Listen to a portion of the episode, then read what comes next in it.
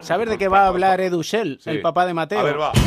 Porque, ojito, que no es crónica en rosa. A ver. Aunque a ti te sonará va- el nombre. A ver, va. Joel Embiid, ¡Vamos! Sí, señor. fan de The la- Fracture Eye, como le llaman ahora. que me encanta ese mote, madre mía. Aquí está, un tío que cuando fue a la NBA eh, empezó a divulgar el bulo de que en su tribu, de donde él era originario en África, eh, tenías que matar a un león y llevarlo vivo al poblado para ganarte el respeto de todos. Y él empezó a difundir el rumor de que lo había matado su primer león a los seis años. Y la gente se lo creyó allí. Esto es un poco como la anécdota aquella de, de Bogut, cuando fue al draft de la NBA, que decía que su mascota favorita era un cocodrilo y que tenía uno en casa. Y la gente lo, lo creía. Y de, de hecho apareció en varios artículos de, de prensa. Pues ahí está, en vid, la cara amable ahora de- del proceso que le llaman en Filadelfia. Les ha costado mucho reconstruir y están pitando alto. Yo creo que mucho eh, mérito tiene que dárselo a Sam Hinkie, el anterior general manager, que tantas críticas se llevó con tanto tanking, con Nerlens Norel, con Joel Embiid, con Ben eh, Simons. Yo creo que, bueno, eh, Bueno, y ahí lo Cafor ya le salió un, pe- un pelín peor. sí, pero Okafor no le hizo ninguna gracia que le draftearan Sí, sí, tiró la camiseta. En- Quería en- Lakers él. Sí, en Filadelfia.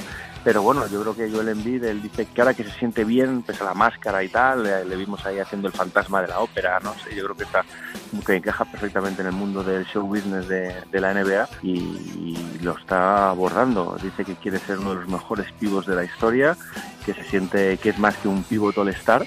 Eso, eso que era, él iba para jugador de fútbol o voleibol, tenía sus dudas, ¿no? De ahí el amor que tiene al mundo del fútbol, sabes que él es fan de Cristiano Ronaldo y bastante eh, hincha del Real Madrid, sigue los partidos de- del equipo blanco. Y bueno, no- nunca deja de sorprendernos, ¿no? Desde que flirteó con Kim Kardashian hasta su romance interruptus con Rihanna. Un año sin jugar. Muchos incluso llegaron a decir que no iba a jugar nunca y probablemente sea el futuro dominador de la mejor liga del mundo. Y por eso, claro, Acabó, acabó diciendo el otro día que quiere jugar de base. si por querer yo No, también, yo también quiero ser millonario, ya que estamos. Hablando de Embiid, Y por eso, claro, Mateo le ha venido con el cuento es. su papá y dice Mateo, ¡eh! Ya tengo música para esta semana.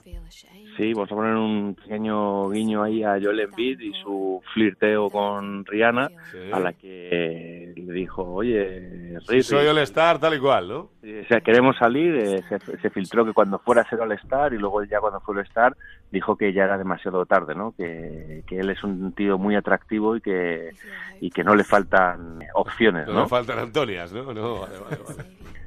Vamos a ver si en algún momento dado se reencuentran, ¿no? Será, sería bastante explosivo, ¿eh? Rihanna y, y Joel Bueno, pues ahora no lo tiene muy, muy difícil porque Rihanna suele ir a los partidos de Miami. Rihanna es un poco... Rihanna es un poco veleta. Es un poquito aparece- volátil. Que aparece ahí donde Sí, más sí. la demanda, ¿no? Sí, Menos en casa, aparece en todos los sitios. tú. Es Sa- ¿Sabes el mensaje que le mandó que hablaba de Miami Gabriel Jr. a su marido, ¿no? A Dwayne Wade? Aquí. Después del partido dijo, no es que haya vuelto un flash a la antigua, que no sea algo vintage, ven, pronto- ven pronto a casa que te estoy esperando con un regalo. Anda, bien, vale. y no era prepararle la cena a los niños.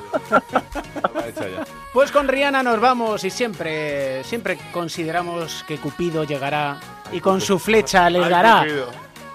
en el corazoncito a Rihanna Sí, y a sí. Envid y les unirá para que así en la crónica en rosa ya tenga ya Pereiro por fin su final feliz, porque al final siempre acabamos hablando de Y tragedia. de los demás. Esto no puede ser. Ya sabéis, donar médula, que no cuesta nada y es muy, muy necesario. Un abrazo, papá de Mateo. Un abrazo. Un abrazo, Pereiro. Chao, chao.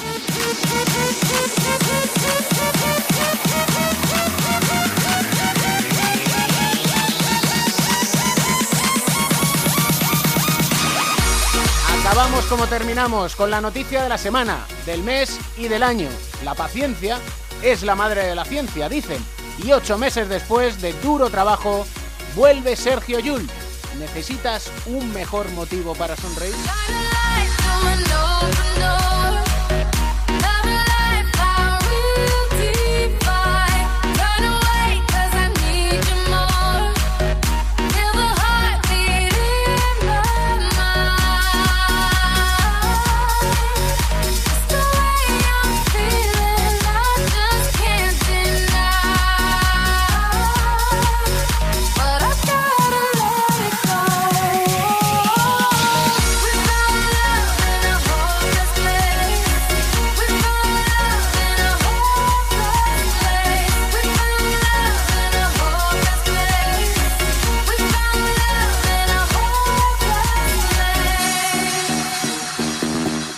El baloncesto se juega en cuatro cuartos. David Camps.